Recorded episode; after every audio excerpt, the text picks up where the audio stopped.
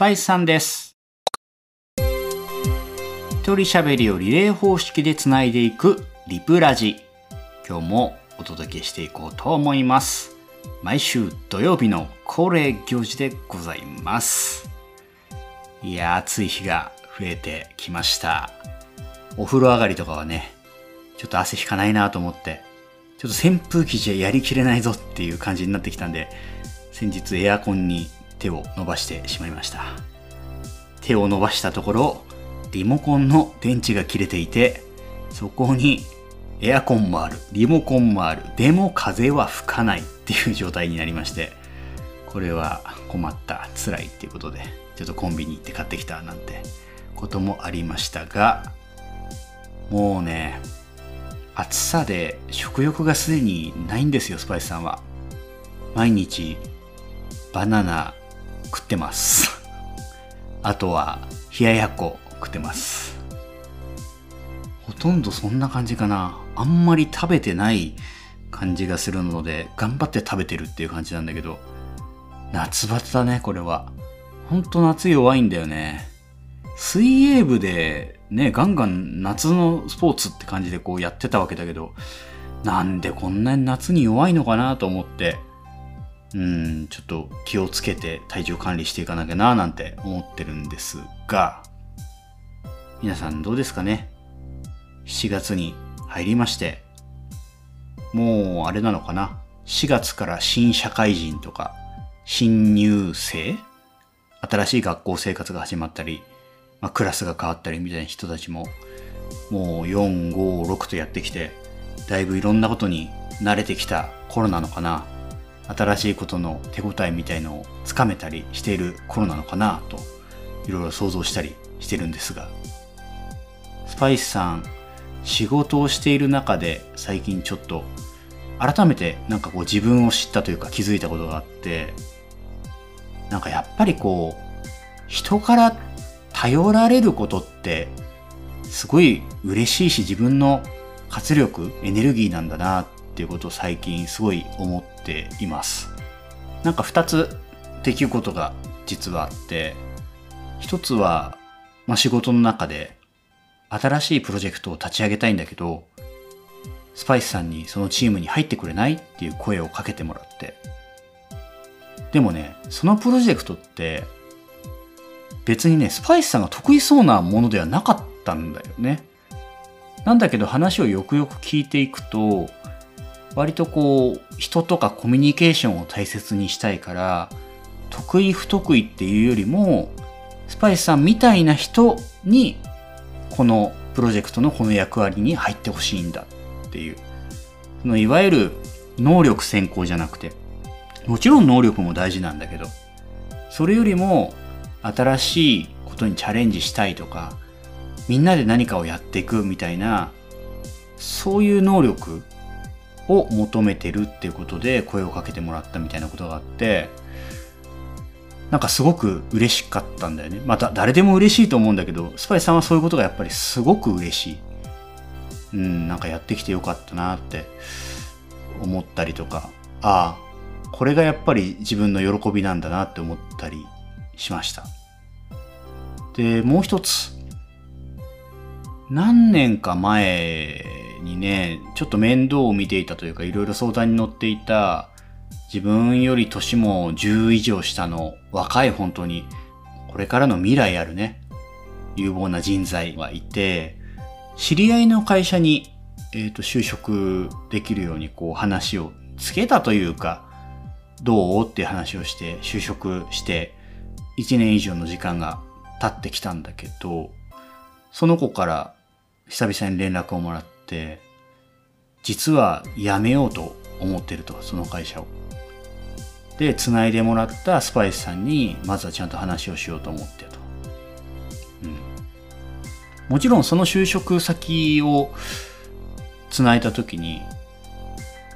本当に長く働いてほしいなっていう、長く働いてほしいっていうのは、辞めるなよみたいなことじゃなくって、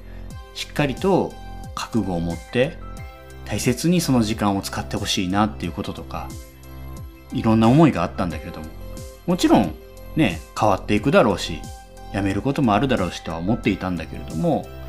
まあそれが1年ちょっとできたと。で、スパイスさんにちゃんと話に来てくれて、でもね、そこを辞めるか辞めないかなんてもうもはや繋いだかもしれないけど、スパイスさんには関係ないというか、あの、もうお前の好きにしたらいいじゃないかって話なんだけれども、その上で言ってくれたのが、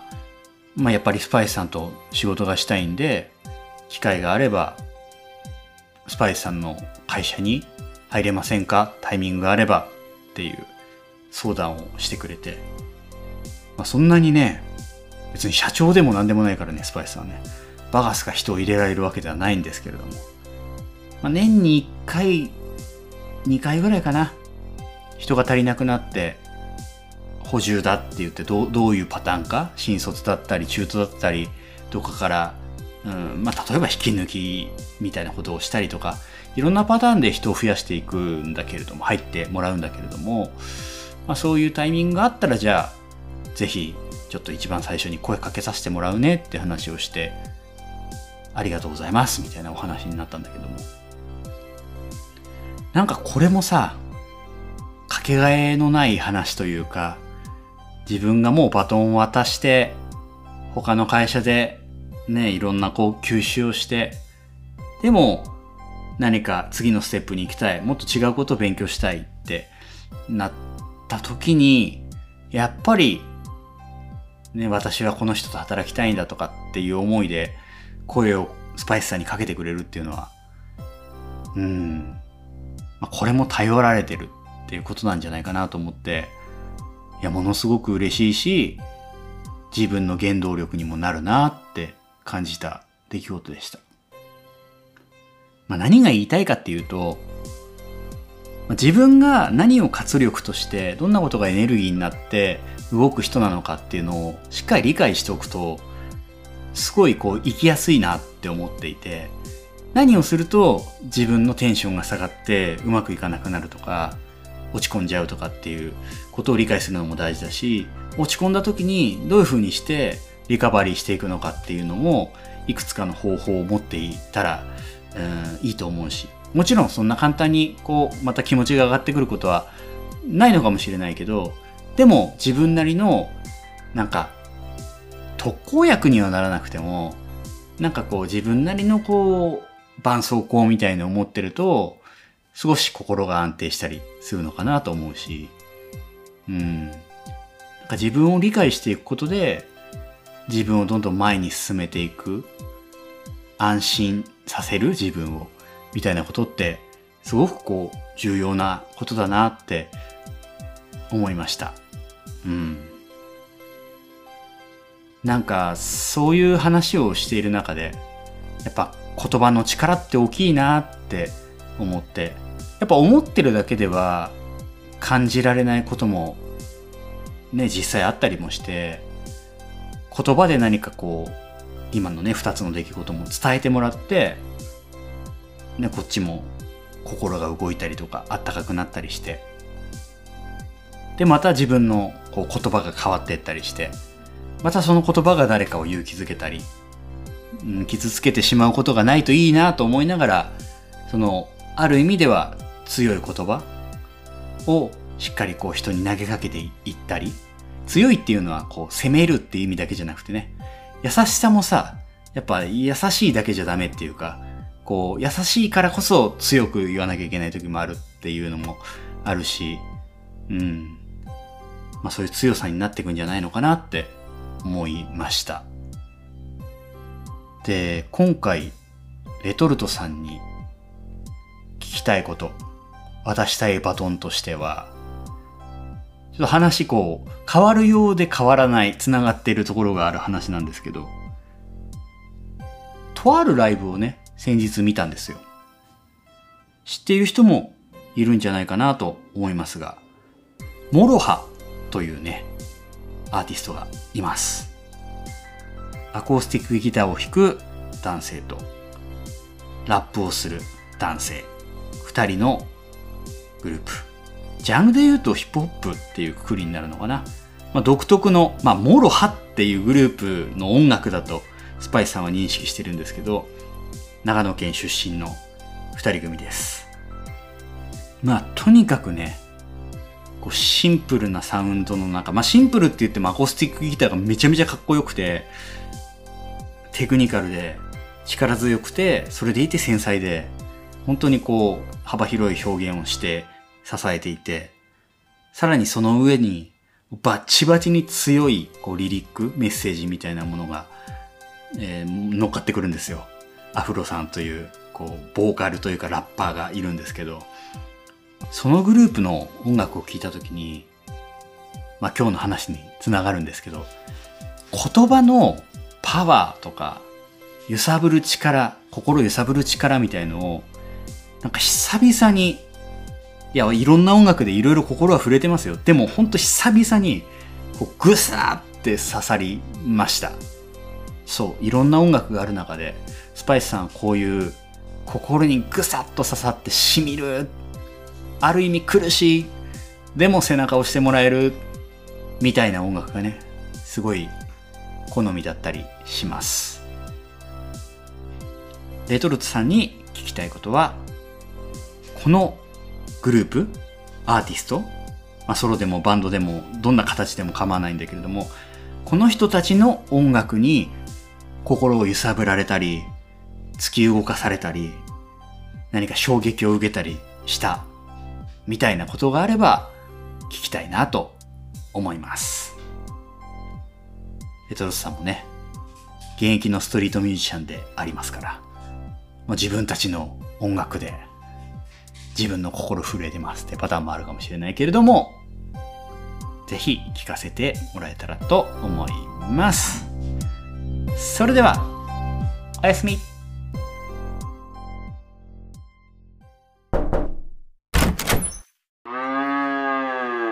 レトルトさんです。リプラジお送りしてまいります。はい。えー、ムクエナクなスパイスさんからのお題が、えー、刺さったね、音楽ありますか？ということで、えー、モロハさんご紹介いただきましたが、かっこいいっすね。で、本当に。帰り道の電車の中でこれ聞いてたんですけど、もうね、やるぞっていう気持ちにもう満ち溢れる。本当にそんな背中を押してくれるね、えー、音楽だなと思いました。歌詞の中にもあったんですけど、まあ、この聴いてくれている、まあ、あなたの握った拳の中の戦う気持ちのそばにいるから。うん。これね、本当にこう寄り添ってくれて、おやるぞって気持ちにさせてくれる。うん。自分もね、そんな音楽やってみたいなと、えー、思いますが、やっぱこう自分の中でハマる、刺さるっていうのは、まあその時聞いたね、こうシチュエーションだとか、まあ今の自分の心持ちによってもね、まあいろいろあるんじゃないかなとは思うんですけど、まあ、最初にこれいいな、レトルトさんのこれ音楽やってみたいなと思ったきっかけは、えー、まあ本当月並みなんですけども、